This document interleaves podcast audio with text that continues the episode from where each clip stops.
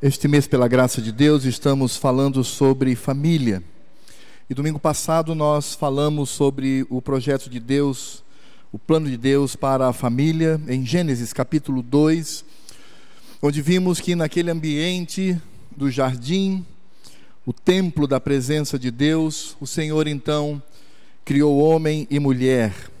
E a maneira como o Senhor criou a mulher, ali temos todo o princípio do que deve ser o casamento na vida de um crente.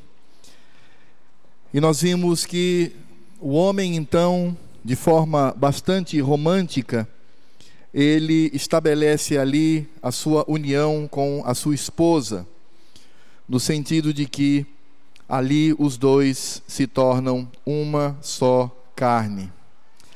Mas hoje nós vamos agora compreender porque o casamento é um, uma empreitada cheia de dor, cheia de conflito, e que se não for a graça de Deus, nós não permaneceremos neste estado. Isso aconteceu por causa da entrada do pecado na vida do homem. E hoje nós vamos meditar sobre o dia mais triste daquele período da criação, quando o pecado ele entra na humanidade por meio de nossos primeiros pais. E como isso afeta a vida do homem, bem como o casamento, o seu relacionamento com a esposa. Por isso abramos a Bíblia, a palavra de Deus em Gênesis capítulo 3, e nós faremos a leitura do verso 1 ao verso 24. Gênesis, capítulo 3, versos de 1 a 24, eu farei a leitura, os irmãos podem acompanhar por gentileza. Diz assim: Mas a serpente mais sagaz que todos os animais selváticos que o Senhor Deus tinha feito, disse à mulher: É assim que Deus disse: Não comereis de toda árvore do jardim? Respondeu-lhe a mulher: Do fruto das árvores do jardim podemos comer mas do fruto da árvore que está no meio do jardim, disse Deus: Dele não comereis, nem tocareis nele, para que não morrais. Então a serpente disse à mulher: É certo que não morrereis. Porque Deus sabe que no dia que dele comerdes, e se vos, se vos abrirão os olhos, e como Deus sereis conhecedores do bem e do mal. Vendo a mulher que a árvore era boa para se comer, agradável aos olhos e árvore desejável para dar entendimento, Tomou-lhe do fruto e comeu, deu também ao marido e ele comeu.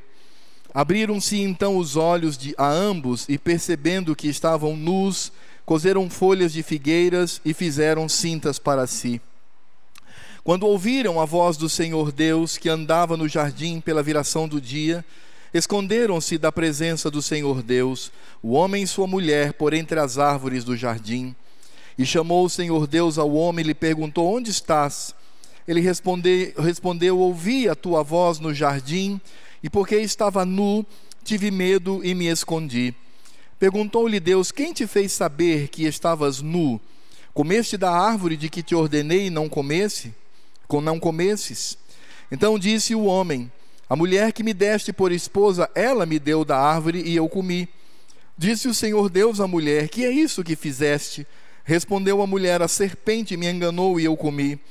Então o Senhor Deus disse à serpente: Visto que isso fizeste, maldita és entre todos os animais domésticos, e o és entre todos os animais selváticos.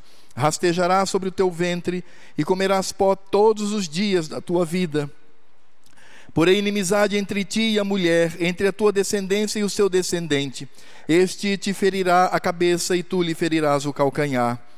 E a mulher disse: Multiplicarei sobremodo os sofrimentos da tua gravidez. Em meio de dores darás à luz filhos. O teu desejo será para o teu marido e ele te governará. E Adão disse: Visto que atendeste à voz de tua mulher e comeste da árvore que eu te ordenara, não comesses, maldita é a terra por tua causa. Em fadigas obterás dela o sustento durante os dias de tua vida. Ela produzirá também cardos e abrolhos, e tu comerás a erva do campo. No suor do rosto comerás o teu pão, até que tornes a terra, pois dela foste formado, porque tu és pó, e ao pó tornarás. E deu o homem o nome de Eva, a sua mulher, por ser mãe de todos os seres humanos.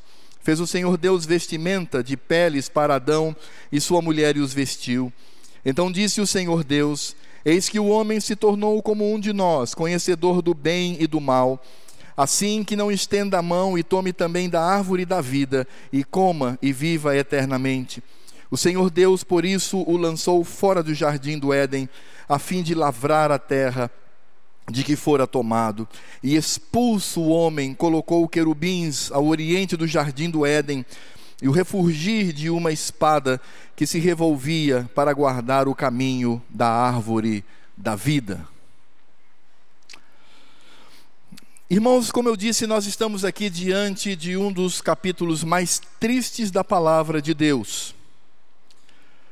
Porque esse capítulo ele vai responder a toda dor, toda frustração, toda a tristeza que a raça humana vive.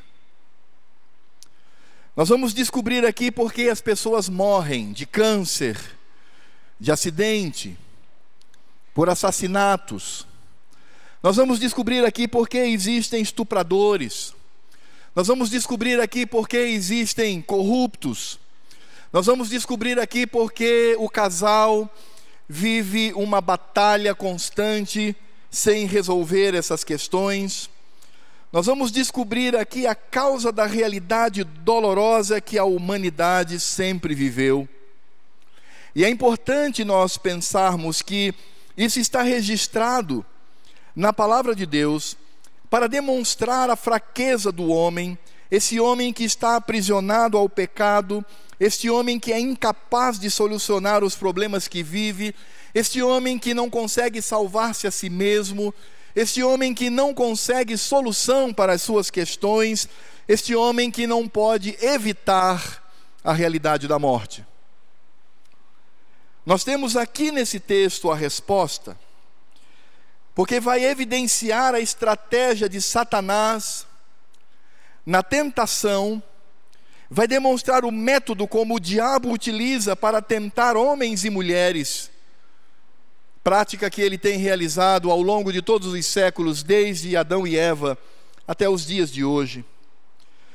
Mas também esse texto ele nos traz aqui o alento, confirmando a redenção de Deus aos seus eleitos, bem como a perdição àqueles que são destinados à condenação eterna.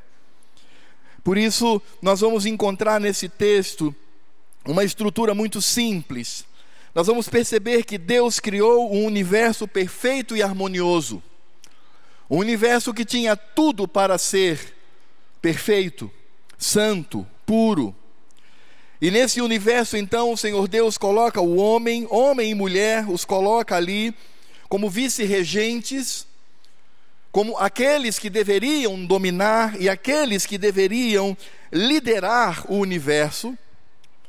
Porque veja que o homem ele não foi feito segundo a sua espécie. Quando nós olhamos lá a narrativa da criação, nós vamos perceber que Deus fez todos os vegetais segundo a sua espécie, Deus fez todos os animais segundo a sua espécie, Deus fez todas as coisas segundo a sua espécie, mas quando ele se refere ao homem, o homem não foi feito segundo a sua espécie, mas o homem foi feito à imagem e semelhança de Deus.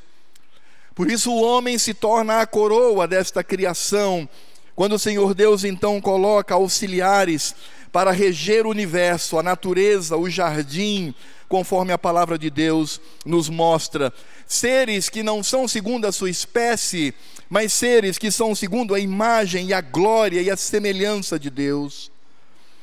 E é claro que esta semelhança, esta glória de Deus, não significa dizer que Deus tenha um nariz, uma orelha, cabelo, corpo como nós temos.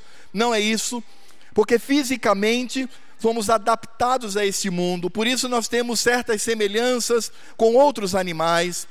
Os demais animais mamíferos possuem duas narinas, duas orelhas, dois olhos, eles possuem pelos, a estrutura que nós temos, portanto, esta imagem e semelhança não se dá no aspecto físico, porque no aspecto físico Deus nos fez adaptados a esse mundo. Quando nós falamos que o homem foi feito à imagem e semelhança de Deus, significa dizer que este homem, ele partilha dos atributos comunicáveis de Deus, os atributos comunicáveis de Deus se refere a amor, a paz, a justiça, a misericórdia, e nós seres humanos nós partilhamos estas qualidades de Deus. Nenhum outro animal é capaz de amar como nós amamos. Nenhum outro animal é capaz de odiar como nós odiamos. Nenhum outro animal é capaz de ter senso de justiça como nós temos, porque somente o homem é feito à imagem e semelhança de Deus.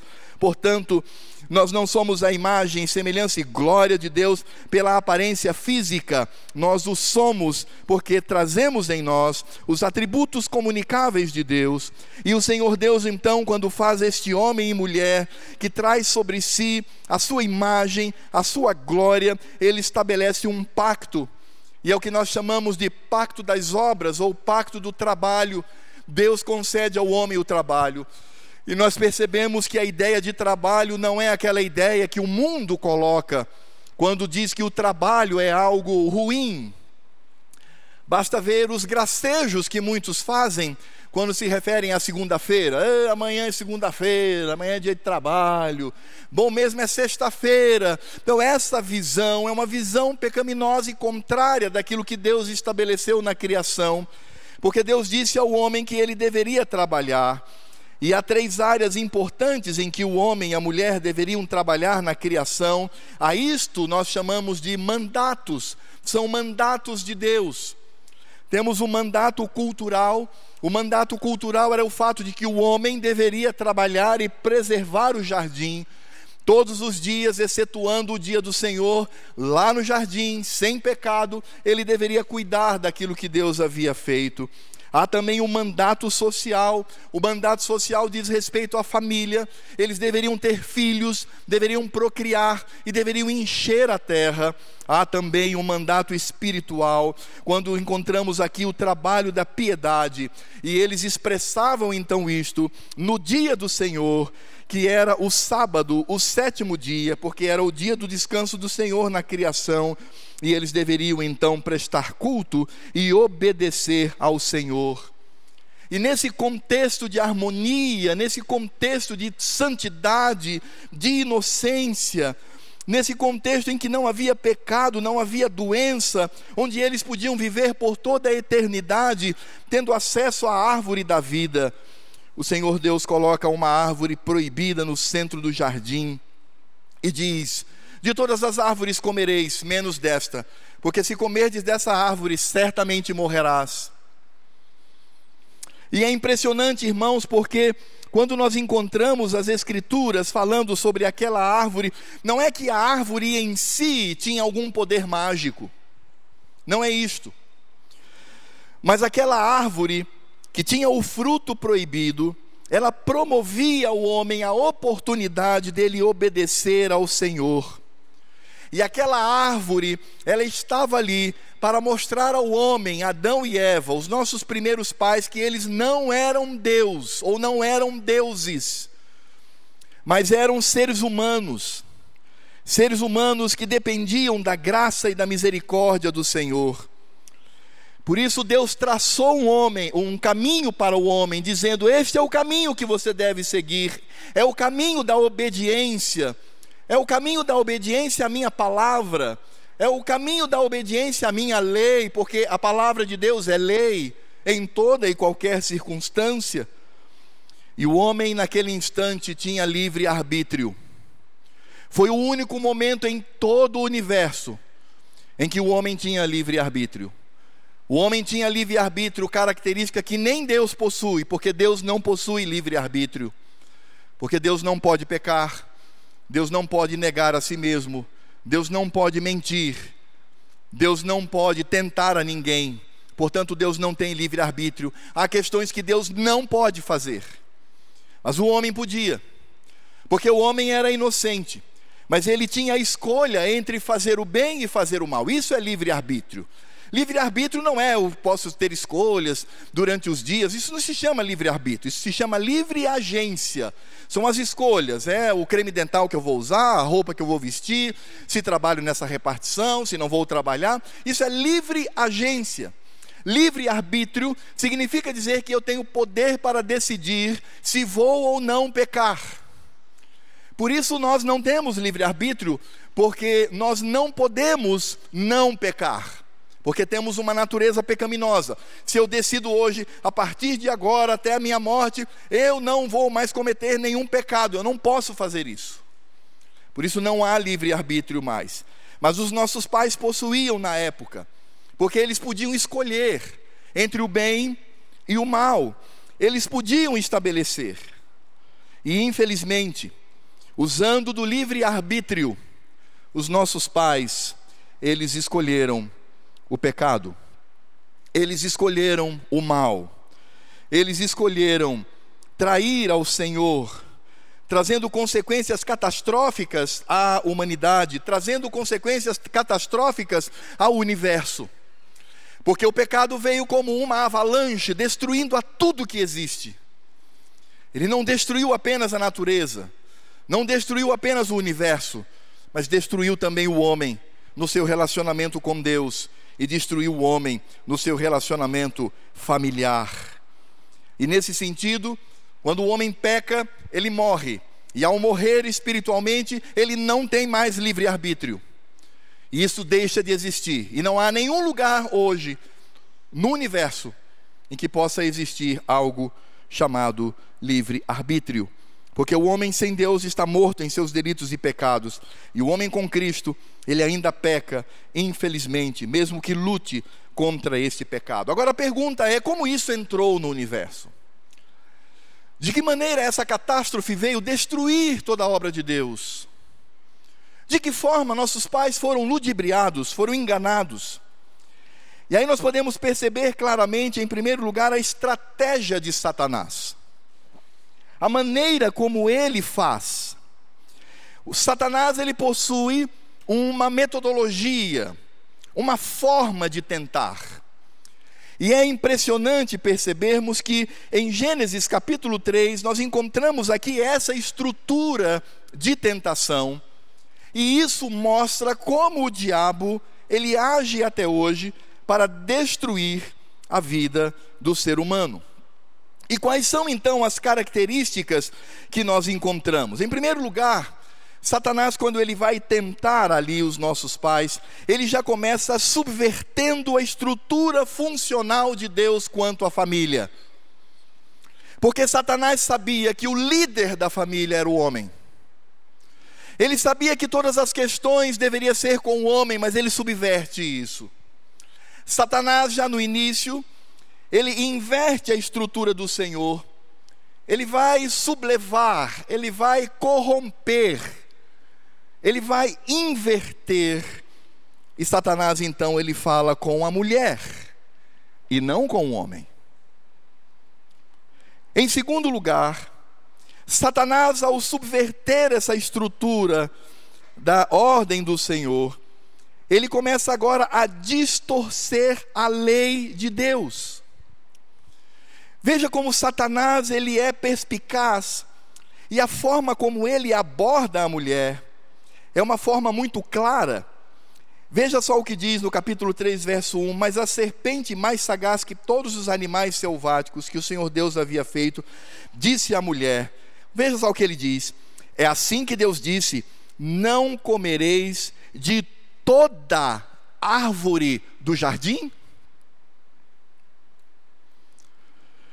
O que Satanás faz aqui é algo muito claro. Ele distorce a lei de Deus, exagerando naquilo que Deus havia determinado. Porque nós vamos encontrar claramente no capítulo 2, no verso 8, as Escrituras mostrando o que Deus havia determinado. No capítulo 2, verso 8 diz: E plantou o Senhor Deus um jardim no Éden, na direção do Oriente, e pôs nele o homem que havia formado.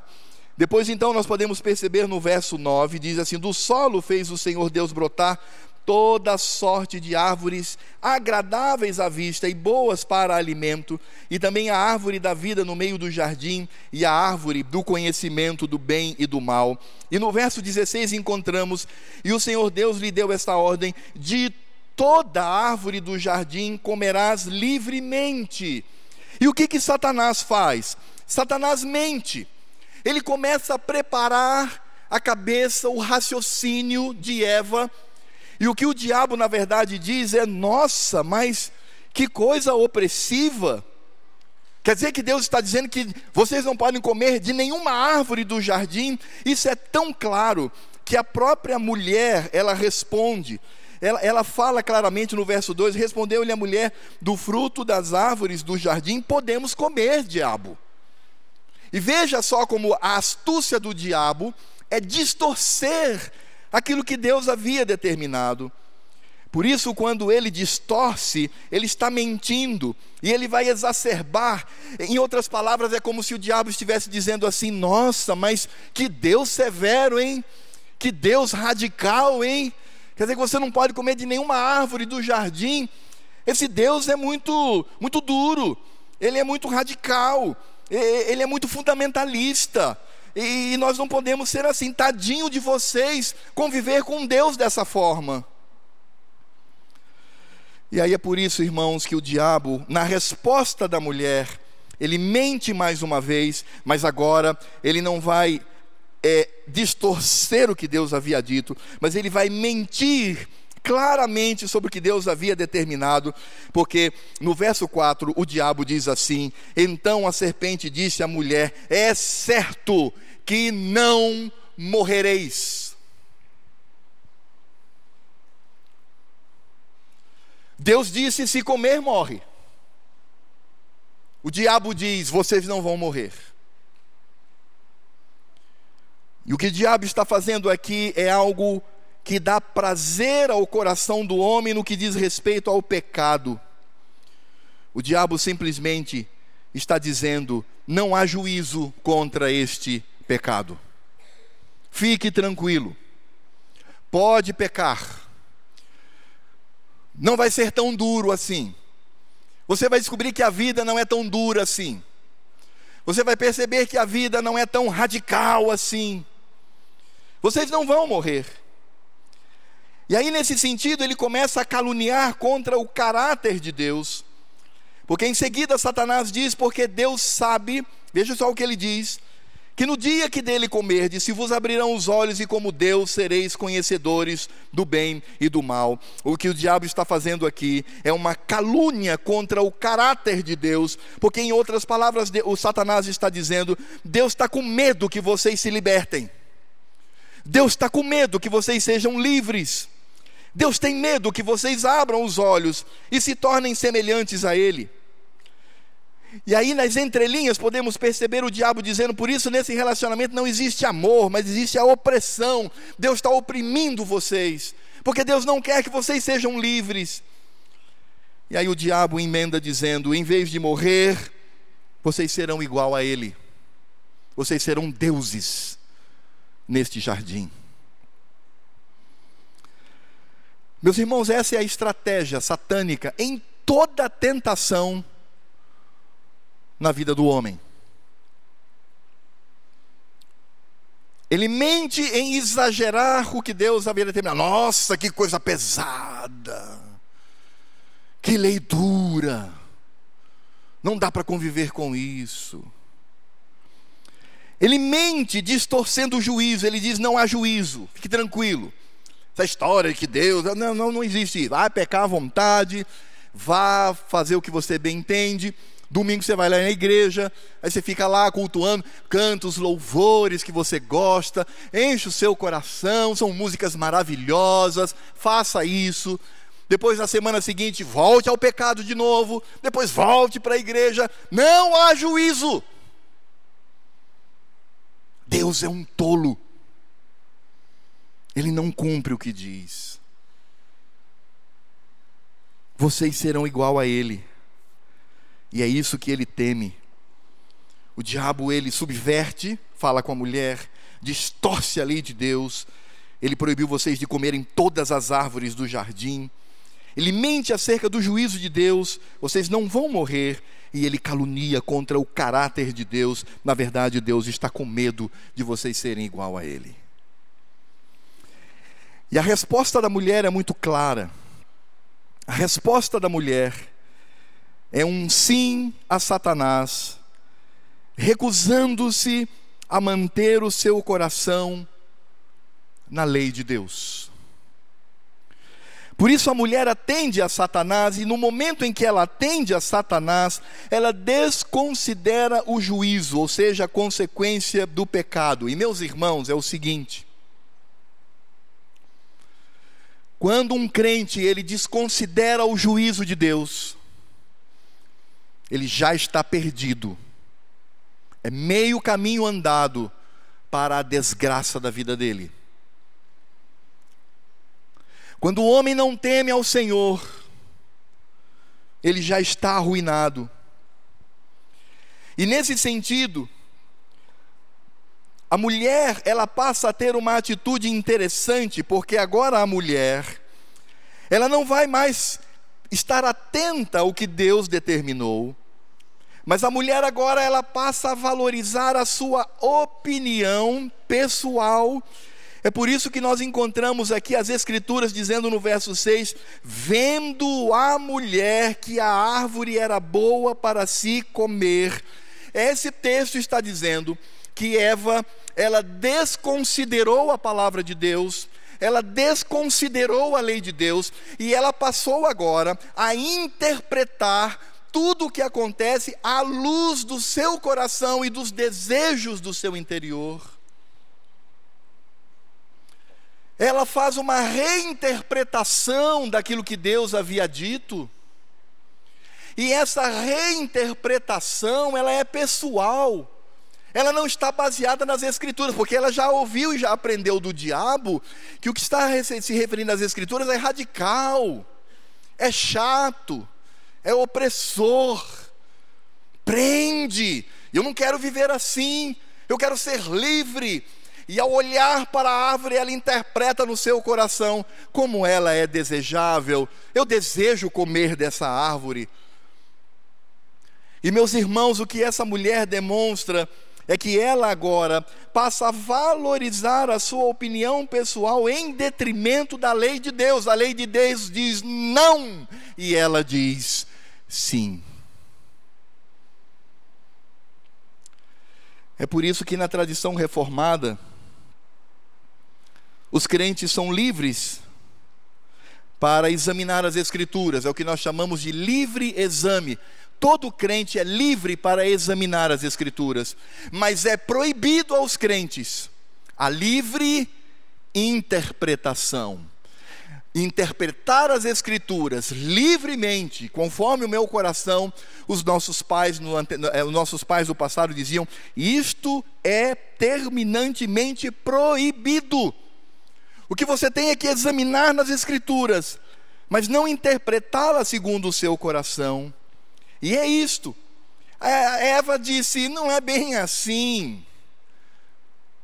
É, essa lei aí está sendo interpretada de forma muito, muito equivocada.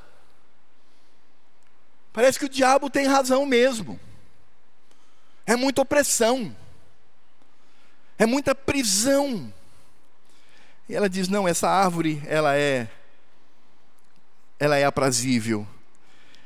Essa simples construção frasal, vendo a mulher, mostra que ela simplesmente abandona aquilo que o Senhor determinou. E veja só como ela vai construir tudo isto. Vendo a mulher que a árvore era boa para se comer, e aí, nesse sentido, nós percebemos que a árvore era boa para a sua carne, era boa para o seu prazer, ela também é agradável aos olhos, então os olhos são lançados sobre ela, e ela então começa a perceber o quão agradável é aos seus olhos a árvore que Deus havia proibido, e árvore desejável para dar entendimento. Então, nesse sentido, ela também estava favorecendo a soberba, ela estava ali se preparando para dar vazão à soberba do seu coração. Então, o que nós encontramos aqui é, na verdade, o desejo da carne, o desejo dos olhos e a soberba da vida. E isso está muito claro naquilo que João, na sua primeira epístola, no capítulo 2, do verso 15 ao verso 17, nos diz. É exatamente isso que acontece no coração de Eva, quando João diz: Não ameis o mundo nem as coisas que há no mundo. Se alguém amar o mundo, o amor do Pai não está nele, porque tudo que há no mundo, a concupiscência da carne, é o desejo da carne, uma árvore agradabilíssima, a concupiscência dos olhos, ou o desejo dos olhos, a árvore era agradável aos olhos. E a soberba da vida, porque aquela árvore daria o entendimento do bem e do mal, diz João, não procede do Pai, mas procede do mundo. Ora, o mundo passa, bem como a sua concupiscência, ou seja, os seus desejos. Aquele, porém, que faz a vontade de Deus, permanece eternamente. Eva não fez isto. Ela simplesmente entrega o seu coração. E ela então contraria aquilo que em Gênesis nós encontramos no capítulo 4, no verso 7. Quando o Senhor Deus agora falando para Caim, Deus diz: Se procederes bem, não é certo que serás aceito, se todavia procederes mal, eis que o pecado jaz à porta, o seu desejo será contra ti, mas a ti cumpre dominá-lo. Eva não fez isto. E ela comeu do fruto e deu o fruto ao seu marido. Percebemos a estratégia de Satanás e a maneira como o coração de Eva responde à tentação, atendendo à voz do inimigo valorizando a sua opinião pessoal, não tendo mais temor no coração e se entregando ao sistema do mundo, a concupiscência da carne, a concupiscência dos olhos e a soberba da vida. Eva, então, juntamente com o seu marido, cometem o ato mais triste da história da humanidade, quando o pecado entra, e nós vamos perceber que as consequências da desobediência ela vai acontecer, porque não importa o que Eva pensava, não importa o que ela dizia no seu coração, não há nada, não importa o que o diabo mentia dizendo, certamente não morrerás, não vai acontecer nada, isso é apenas radicalismo, esse Deus é exagerado, não importa o discurso, o que Deus determinou, isto vai acontecer. E o primeiro cumprimento do juízo de Deus foi a morte, e nós entendemos que aqui nós temos um ambiente de vida, de vida eterna, de alegria, de inocência, de pureza. E agora o que nós temos é uma realidade da morte, que acontece não apenas no espírito, não apenas na alma, mas também no corpo, quando nós passaremos a morrer. E isso não destoa daquilo que Tiago, no capítulo 1, de 13 a 15, diz. Tiago diz: Ninguém ao ser tentado, diga sou tentado por Deus, porque Deus não pode ser tentado pelo mal, e Ele mesmo a ninguém tenta, ao contrário, cada um é tentado pela sua própria cobiça. Você vai ser igualzinho a Deus você vai conhecer o que Deus conhece, você será feliz. A mentira satânica é esta: corra atrás da sua felicidade, não ligue para o que estão dizendo. Quem está contra você na sua busca pela felicidade não te ama. Já ouviram isso? Facebook está cheio disso, não está? Essas pessoas não te amam. Siga em frente. Tiago continua dizendo: Cada um é tentado pela sua própria cobiça, quando esta o atrai e seduz, então a cobiça, depois de haver concebido, dá à luz o pecado. E o pecado, uma vez consumado, gera a morte. Nada mudou. Em absoluto.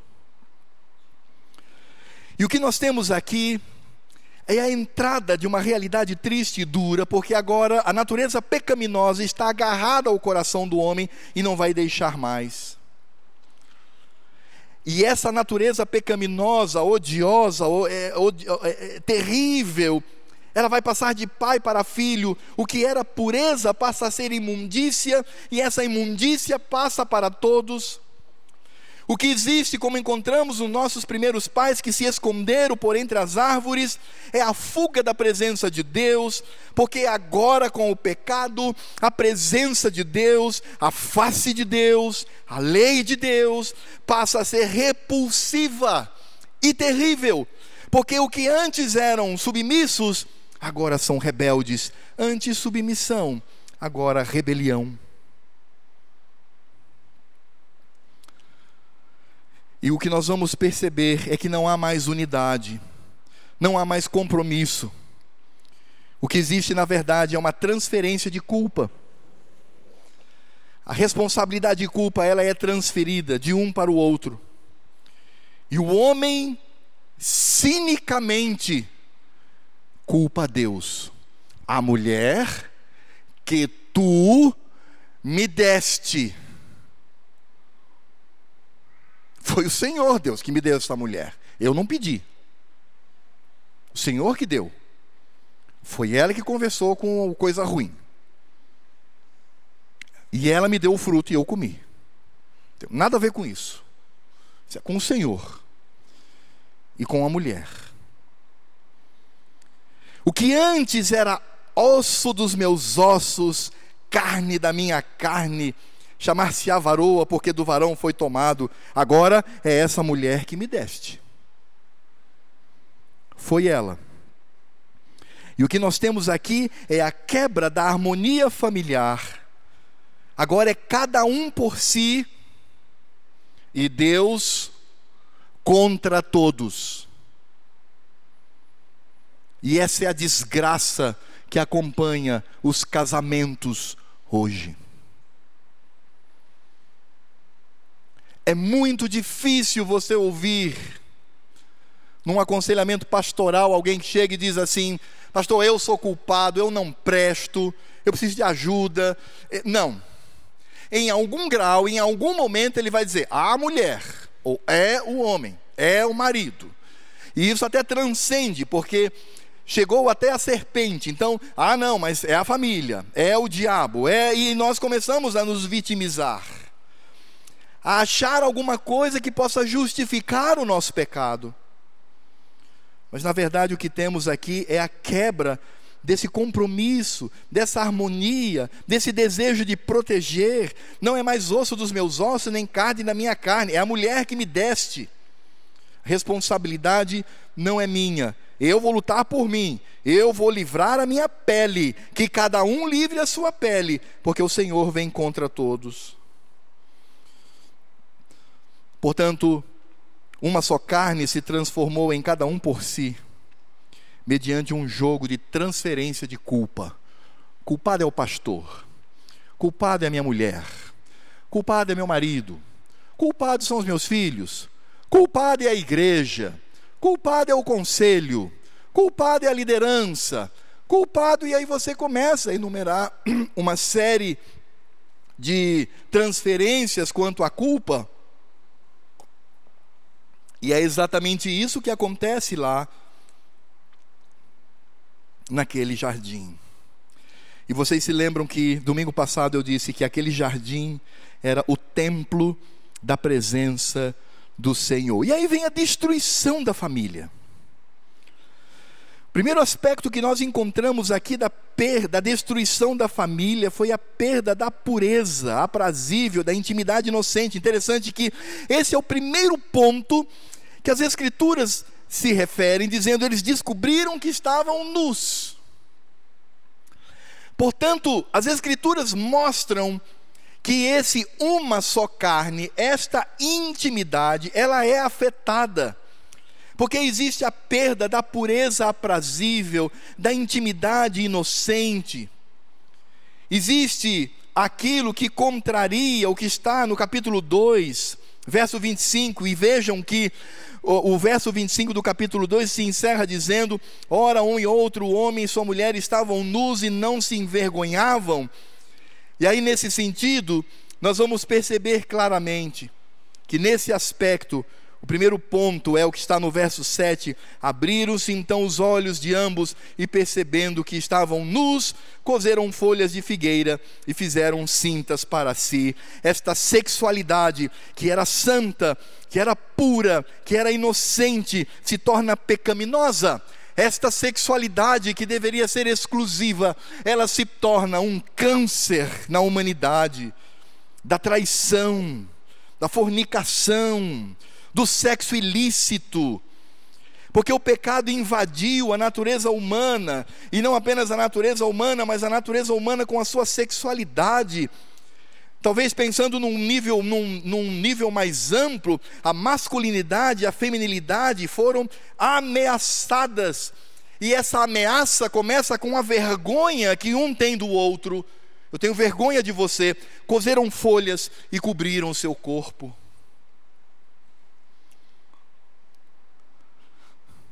E essa feminilidade, essa masculinidade foi afetada duramente.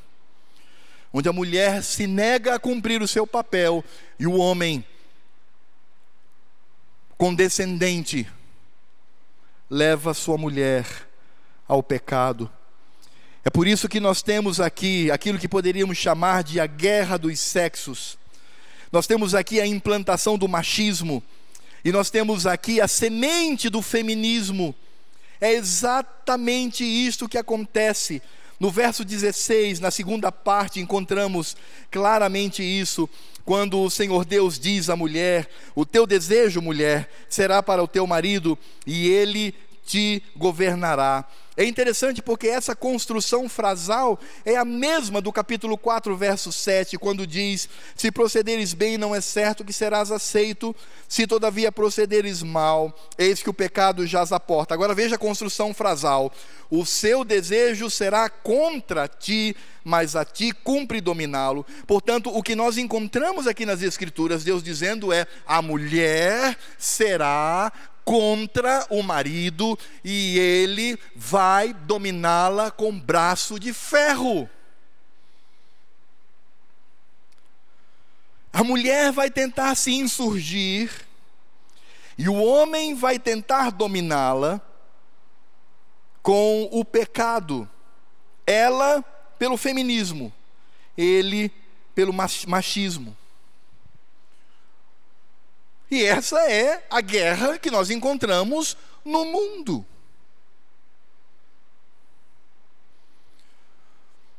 Diga lá na sua repartição de trabalho que prioridade da mulher é o lar. Diga isso lá. Fale isso lá. E veja como todas vão. Muito bem. Como você é inteligente. Como você é Puxa, você é uma mulher de verdade. Ou então o homem, né? Ou você, homem, diga isso. Olha, lá em casa é o seguinte: prioridade da mulher, ela pode trabalhar, ter uma renda, mas a prioridade dela é o lar. Eu e meus filhos. Todo mundo vai te abraçar. Rapaz, fala isso. Fala isso lá em casa. Fala isso. É assim que vai acontecer? É isso que o mundo vai fazer? Não, por quê? Porque a mulher se torna contra o marido e o marido a domina com um braço de ferro. E não somente a família, não somente o casal passa a viver os desafios da hostilidade, mas também o trabalho, ele se torna doloroso. O trabalho da mulher está ligado ao lar, sempre.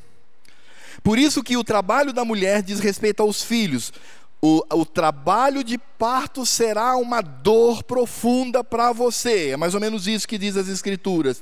E o homem está ligado à provisão. Ele, o macho, é aquele que vai trazer provisão para o lar. E aí o Senhor Deus diz: Pois você agora vai trazer a provisão com o suor do rosto. Então, o, trabalho da mulher está ligado ao lar. Então, ter filhos vai ser doloroso. O trabalho do homem é trazer provisão para casa. Então, do suor do teu rosto, você vai trazer o sustento. Porque a natureza se vira contra nós. A natureza que era harmoniosa, serva, ela também se rebela. Porque agora ela está afetada pelo pecado. E todo o universo se torna um lugar perigoso. O mundo é um lugar perigoso. Você não imagina a capacidade que as bactérias têm de transmutar-se para habitar o seu corpo e sugá-lo até a morte. E elas estão nos rodeando. Esse é o mundo que nós vivemos. Um mundo hostil. Um mundo que as minhas próprias células elas entram em confronto comigo mesmo e transformam a célula sadia em célula cancerosa.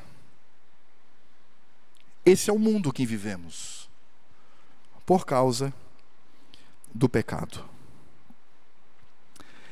E em meio a tudo isto, quando nós olhamos para esta situação, nós vamos descobrir por que a família foi afetada nesse processo. Por que existe divórcio? E Deus odeia o divórcio. O divórcio é o quê?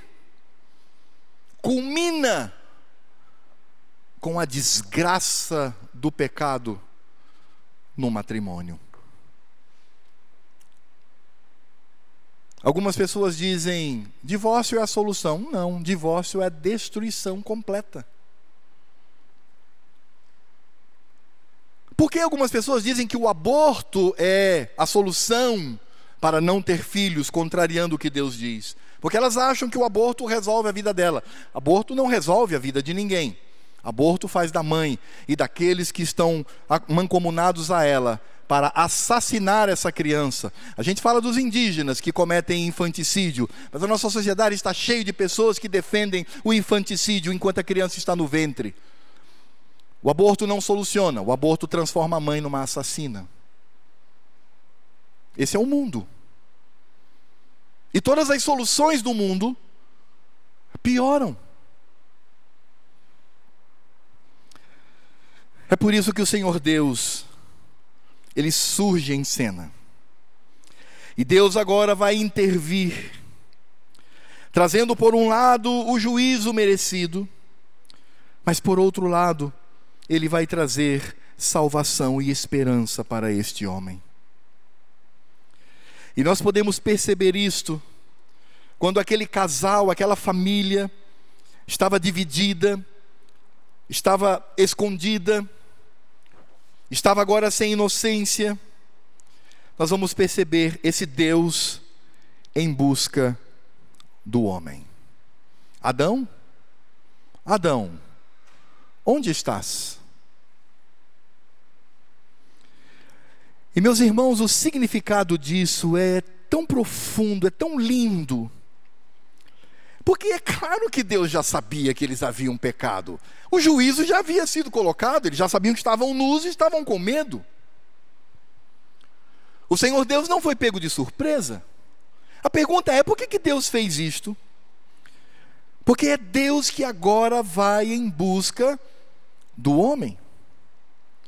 Eles já estavam debaixo da condenação, porque no verso 17 do capítulo 2 diz: Mas da árvore do conhecimento do bem e do mal não comerás, porque no dia em que dela comeres, certamente morrerás. Morreram, já estavam mortos.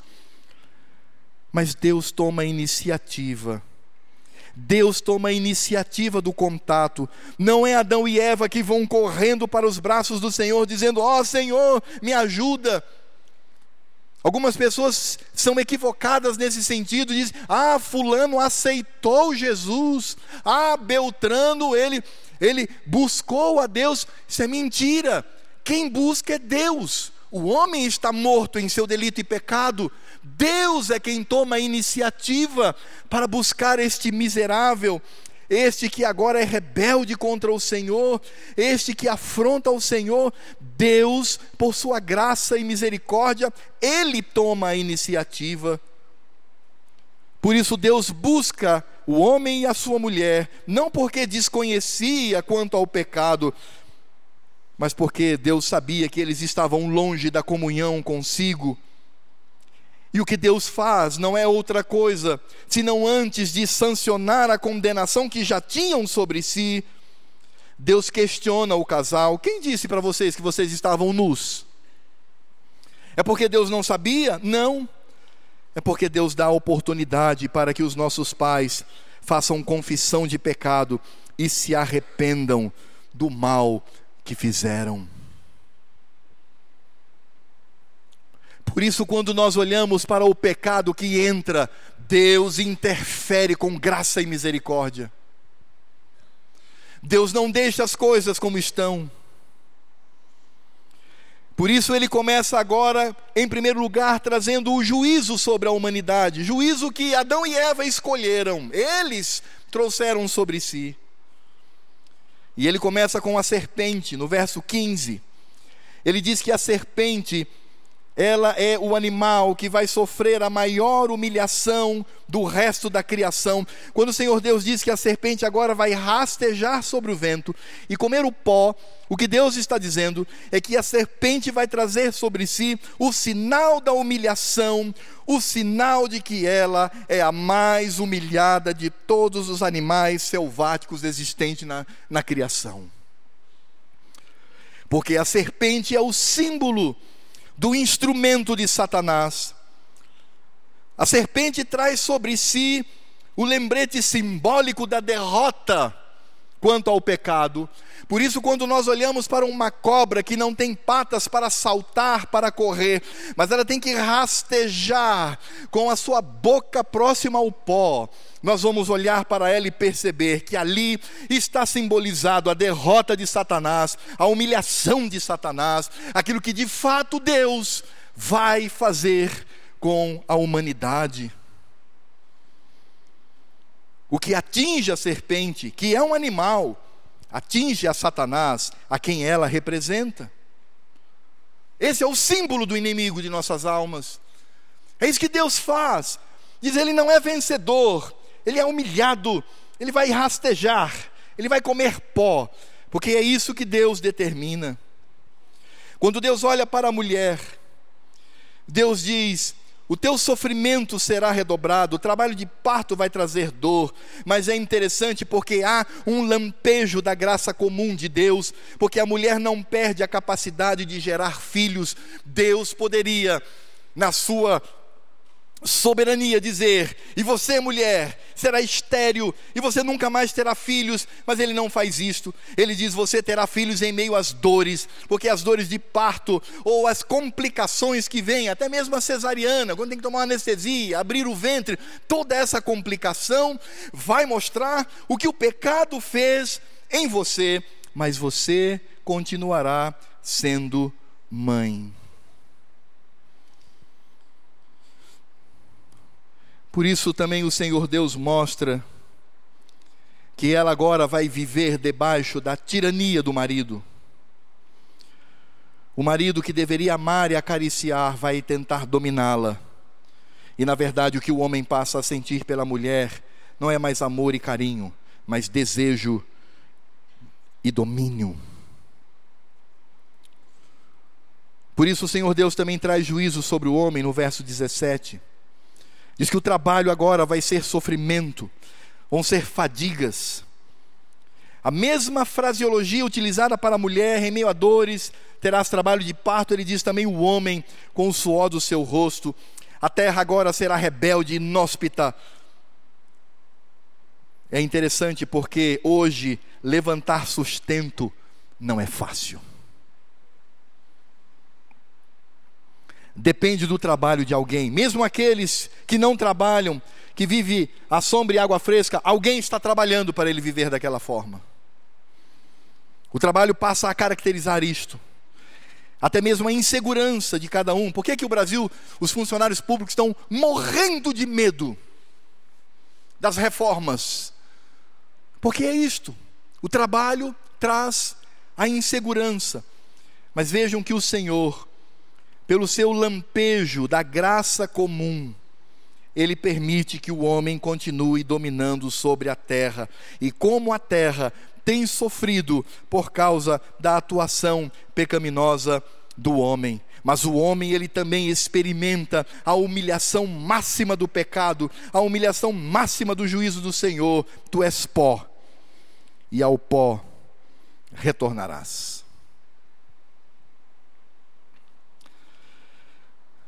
Mas o Senhor Deus, ele não traz apenas o juízo, e o juízo com lampejos da sua graça comum. A mulher continua tendo filhos, o homem continua dominando sobre a terra, mas o Senhor Deus traz uma redenção completa, e é o que nós encontramos no verso 15, que nós chamamos de proto-evangelho, a primeira menção do evangelho, quando no verso 15 diz: Porém, inimizade entre ti e a mulher, entre a tua descendência e o seu descendente, este te ferirá a cabeça e tu lhe ferirás o calcanhar. O que nós encontramos aqui é o Senhor Deus dizendo: Na terra haverá dois povos aqueles que eu, Deus, determino para o inferno, e aqueles que eu, Deus, determino para a salvação, e quando o Senhor Deus determina um povo para a salvação, Deus manifesta a sua graça. Ouçam o que diz Romanos capítulo 9. Apenas ouçam, porque eu vou ler na NVI, na versão, na nova versão internacional. Romanos 9, de 9 a 24, vai responder o que significa descendente da mulher e descendente da serpente, um povo que vem da serpente e um povo que vem da mulher, um povo destinado para a salvação, um povo destinado para a perdição. Veja só o que diz Romanos 9, de 9 a 24, ouçam por favor. Pois foi assim que a promessa foi feita. No tempo devido virei novamente, e Sara terá um filho, e esse não foi o único caso. Também os filhos de Rebeca tiveram o mesmo pai, nosso pai Isaque. Todavia, antes que os gêmeos nascessem, ou fizessem qualquer coisa boa ou má, a fim de que o propósito de Deus, conforme a eleição, permanecesse, não por obras, mas por aquele que chama, foi dito a ela: o mais velho servirá ao mais novo, como está escrito: Amei Jacó, mas odiei Esaú, diz o Senhor. E então o que diremos? Acaso Deus é injusto? Porque essa é a, a, pergunta máxima. Esse negócio de que Deus destina um para o inferno e outro para o céu, isso me parece injustiça. E aí Paulo fala e faz a pergunta: que diremos, pois, acaso Deus é injusto? Ele responde em seguida: de maneira nenhuma. Pois ele diz a Moisés: Terei misericórdia de quem eu tiver misericórdia, e terei compaixão de quem eu tiver quiser ter compaixão. Portanto, isso não depende do desejo ou do esforço humano, mas da misericórdia de Deus, pois a Escritura diz ao Faraó: Eu o levantei exatamente com este propósito, mostrar em você o meu poder, e para que o meu nome seja proclamado em toda a terra. Portanto, Deus tem misericórdia de quem Ele quer e endurece a quem Ele quer. Quem vai para o céu, Deus usa de misericórdia. A quem Ele endurece, vai para o inferno. Aí vem a segunda pergunta. Mas alguns de vocês me dirá: então por que Deus ainda nos culpa? Pois quem resiste à sua vontade? Se Deus já destinou as pessoas para o inferno, então por que, que Deus fica reclamando do pecado desse povo? Paulo responde: Mas quem é você, ó homem, para questionar a Deus? Acaso aquilo que é formado pode dizer ao que o formou: Por que me fizeste assim? O oleiro não tem direito de fazer do mesmo barro um vaso para fins nobres e outros para uso desonroso. E se Deus, querendo mostrar a sua ira e tornar conhecido o seu poder, suportou com grande paciência os vasos de sua ira, destinados para a perdição, Quer dizer, se ele fez isto para tornar conhecidas as riquezas de sua glória aos vasos de sua misericórdia, que ele determinou, que ele preparou de antemão para a glória, ou seja, a nós a quem também chamou, não apenas dentre os judeus, mas também dentre os gentios. O que nós encontramos aqui é algo muito claro. Deus determinou, na sua soberania, aqueles que serão salvos e aqueles que vão para o inferno. O homem não tem poder para mudar isso. É exatamente esse o significado que nós encontramos em Gênesis capítulo 3, verso 15. Porém, inimizade entre ti e a mulher, entre a tua descendência e o seu descendente, o descendente da mulher, destinados à vida eterna da misericórdia de Deus, e os descendentes da serpente, destinados por Deus para o inferno. E o que é isso? É graça de Deus. Porque eu pergunto: quem aqui é merecedor do amor de Deus? Levante a mão. Porque aí eu quero colocá-lo aqui e a gente vai cair de joelhos diante de você. Ninguém.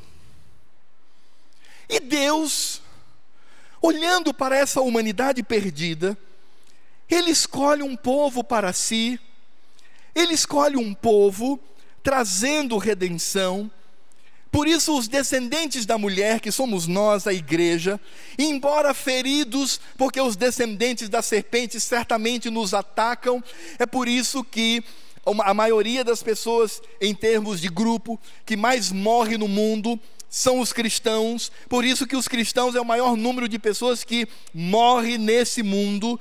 Então somos sim feridos no calcanhar, mas o Senhor diz que nós seremos vencedores. Nós seremos vencedores sobre os descendentes da serpente, porque Deus nos concede a vitória.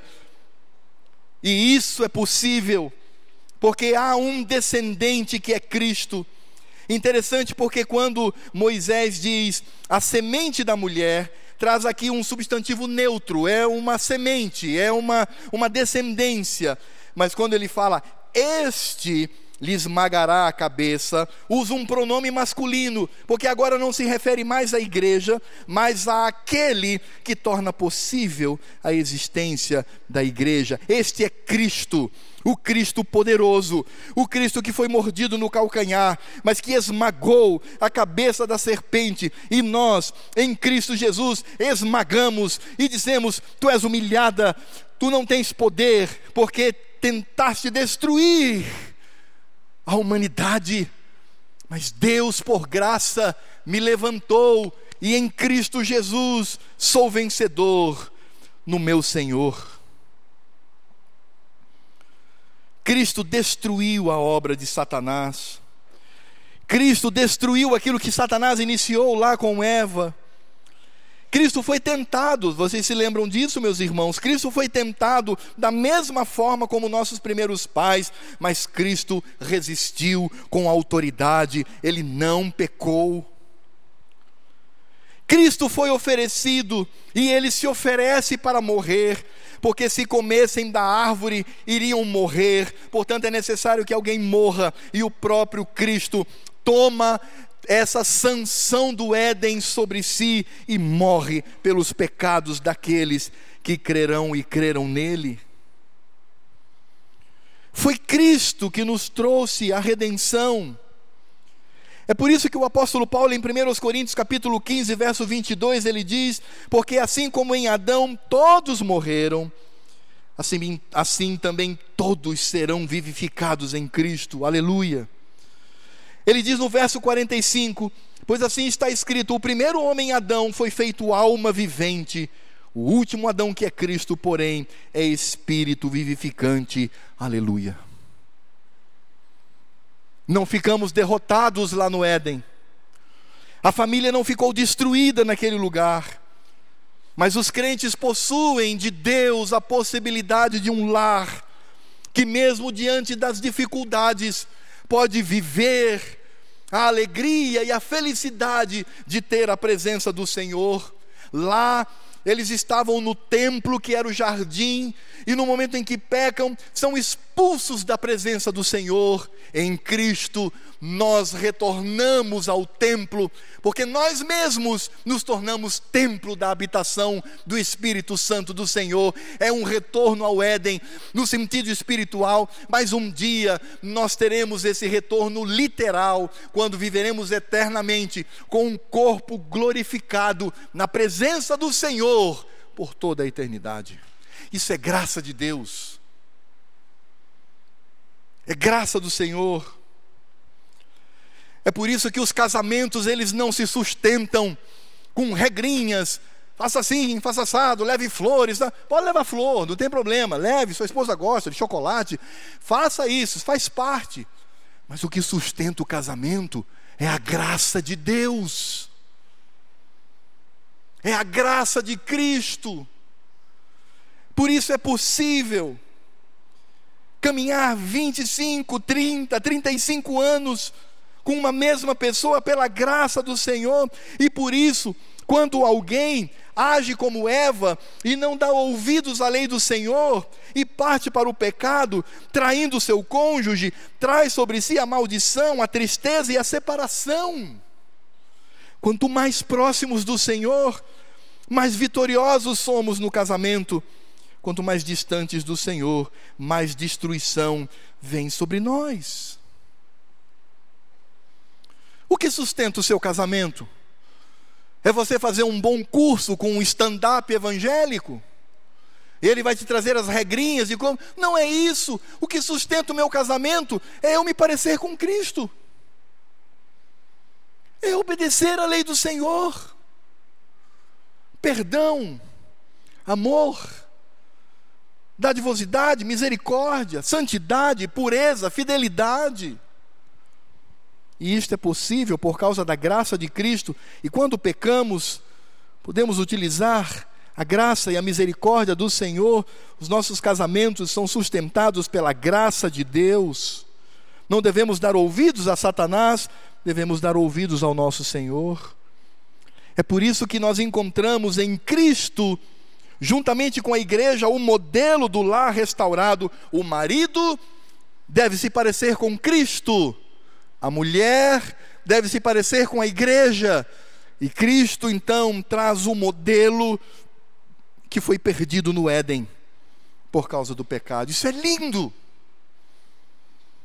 Não é a nossa força. Não sou eu que decido. Meu casamento vai continuar porque eu decido. Não é. É graça de Deus. Como eu disse, claro que existem regras de comportamento e tal. Mas precisamos ter muito cuidado com isso, irmãos. Porque isso não sustenta. Já vi muito casal participando desses encontros e tal, envolvido, e que hoje estão separados. Porque não se sustenta. O que sustenta é a graça do Senhor e a nossa intimidade com Ele. Eu quero me parecer mais com Cristo, minha esposa quer se parecer mais com a igreja diante de Cristo. É possível a restauração do casamento diante de um quadro tão caótico e destruidor como esse do capítulo 3 de Gênesis? A resposta é sim, e isto somente em Cristo Jesus só nele, porque somos pó, nós somos maus, temos uma natureza pecaminosa, mas Deus veio ao nosso encontro. Alfredo, onde estás? Estou aqui, Senhor, e eu estou escondido. Eu, diz o Senhor, resolvi na eternidade te escolher para ser meu filho. Por isso, Cristo o meu único filho unigênito morreu na cruz por você. Venha para a comunhão e viva a minha vitória. Por isso o crente não tem que andar com a cabeça baixa, o crente não tem que andar desesperado. Se ele se parece com Cristo e ele obedece à lei do Senhor, ele será vitorioso pelo poder de Deus. Quais são as aplicações que poderíamos fazer nessa noite? Eu serei breve, por conta do nosso horário. Em primeiro lugar, nós já percebemos aqui que o lar foi totalmente destruído por causa do pecado, isso está claro. E que homem e mulher passam a viver um conflito brutal. A mulher contra o seu marido e ele vem dominá-la com mão de ferro. E a mulher tentando também se insurgir contra ele. Ter filhos e manter o lar se tornou um problema doloroso, algo difícil, que traz dor e lágrimas. É por isso que o Palmer Robertson diz, numa frase fantástica, ele diz: ainda hoje a luta básica da humanidade envolve a questão de prover pão aliviar dores, executar trabalho, gerar filhos e tratar com a inevitabilidade da morte. Mas no devido tempo, nasceu da mulher um homem, Cristo. Esse único homem entrou em conflito mortal com Satanás, conquanto ferido ele mesmo em seu calcanhar o destruiu completamente. Não obstante o poder de Satanás, por meio dessa luta, Cristo consumou a redenção, nós temos esperança e o nosso casamento pode durar até a morte por causa da graça de Cristo e da vitória dele. Por isso, viver em paz no lar é resistir ao pecado e viver para a glória de Cristo. Quando você, mulher, entender, eu quero viver para a glória de Cristo ao lado do meu amado. Você, homem, quando você entender, eu quero viver para a glória de Cristo ao lado da minha amada, viveremos a paz que vem do Senhor.